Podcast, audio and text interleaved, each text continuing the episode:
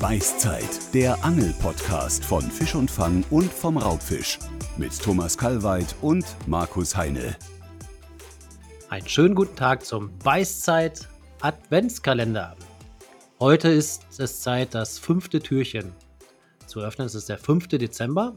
Ich bin der Markus Heine und mit mir vor diesem schönen Türchen steht der Thomas Kalweit. Hi, genau, Thomas. ist schon ganz gespannt und neugierig. Ja, wir öffnen mal die knarrende Tür.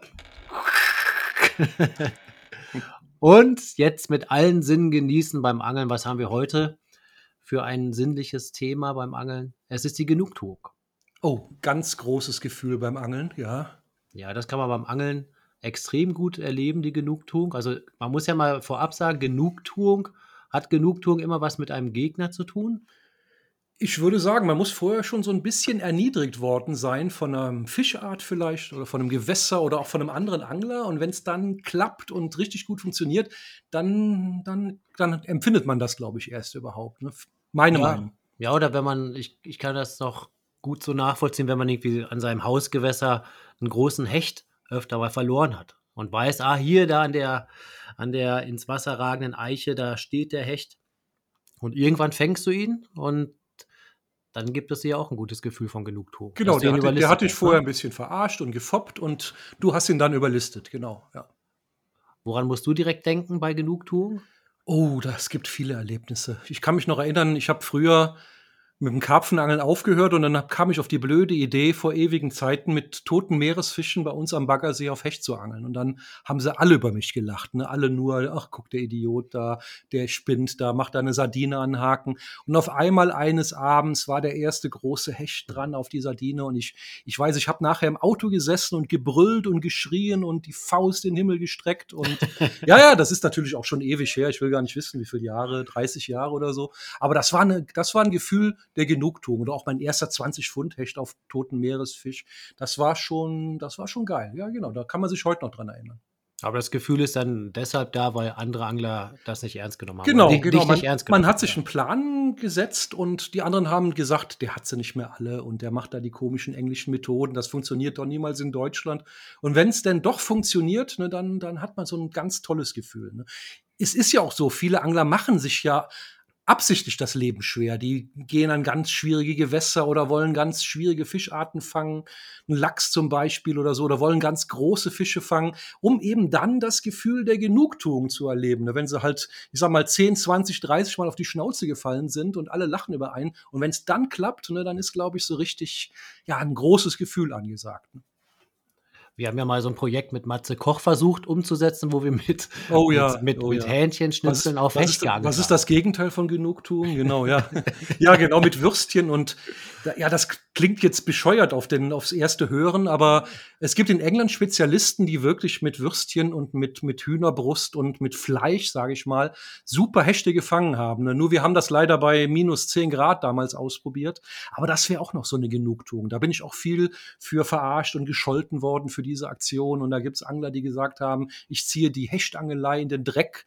Und äh, das wäre eine richtige Genugtuung, wenn das nochmal vor laufender Kamera so richtig gut klappen würde. Also müssen wir das dieses Jahr nochmal ausprobieren. Ja, aber keinem verraten vorher, weil, naja, es kann auch wieder in die Hose gehen. Ne?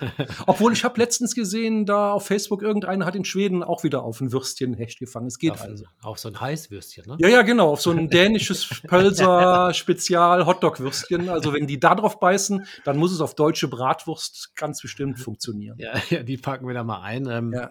Aber sonst ist das ja in unserem Hobby eigentlich sehr schön, dass es so viel Spielraum für Genugtuung gibt. Ne? Also das, man muss halt, wenn man das so weiter stimmt, wenn du äh, spinnt, wenn du jetzt Genugtuung empfindest, stärkt das ja auch dein Selbstbewusstsein. Also ist das Angeln und das erfolgreiche Angeln für eine Person eigentlich nur förderlich, oder? Ja. Ja, ich glaube, das ist für viele auch der Hauptantrieb fürs Hobby. Ne? Wenn ich mir so manche Arbeitsplätze ansehe, wenn, dann hat man, da empfindet man ja gar keine Genugtuung mehr, so auf in, was weiß ich, wenn du jetzt irgendwo am Band stehst oder, ne, das ist ja nur noch immer jeden Tag ein einerlei und dann in der Freizeit kann man sich dann auf einmal so richtige Aufgaben ja, setzen, die dann richtig große Gefühle erzeugen können. Ne? Das ist wirklich so. Ne? Also das ist wirklich, wenn, wenn man wirklich so ein, wenn so ein Plan funktioniert, wenn man, sagen wir mal, man will eine Riesenbrasse fangen über 15 Pfund und man angelt dann 20 Jahre drauf hin und an einem magischen Tag beißt die Brasse von 15 Pfund und man hält die in Händen und das ist, glaube ich, ein Gefühl, das kann man so im wirklichen Leben kaum noch erzielen. Ne? Ja, das stimmt. Ich muss auch gerade noch ein, an ein besonderes Gefühl meiner Genugtuung denken. Das habe ich öfter, wenn ich mit äh, meinem Kollegen Birger unterwegs bin.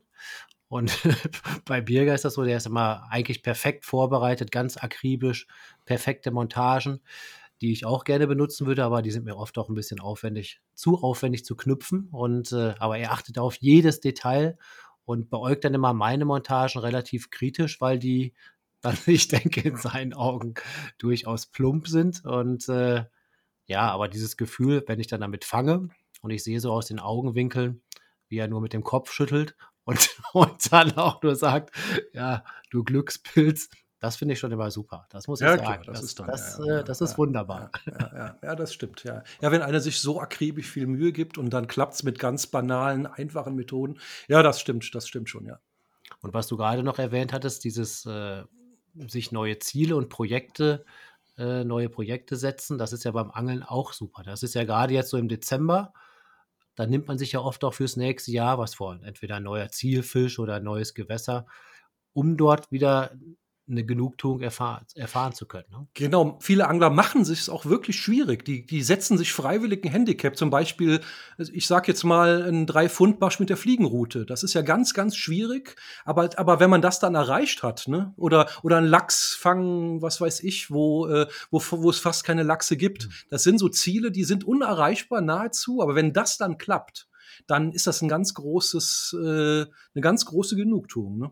Hast du denn schon ein Projekt für nächstes Jahr vor? Oh, ich glaube, das ist, äh, nee, ich brauche noch ein bisschen bis Weihnachten, um mir da was auszudenken. Wenn ich hier alle Gefühle durch habe, glaube ich, hier bis Weihnachten, dann, dann weiß ich, wo ich stehe. Aber ich würde sagen, zuerst stellen wir mal unsere riesigen Wartstiefel nach draußen, weil morgen ist ja der Nikolaus. Oh ja, meine, meine Warthose, genau, ja, ja. Ah, da wollen wir mal gucken, ob die gefüllt wird oder oh, ob der Knecht Ruprecht mit der, der Route kommt. Da hat der Nikolaus was zu tun, glaube ich. In diesem Sinne. Bis dann. Ciao. Ja, bis morgen. Bis morgen.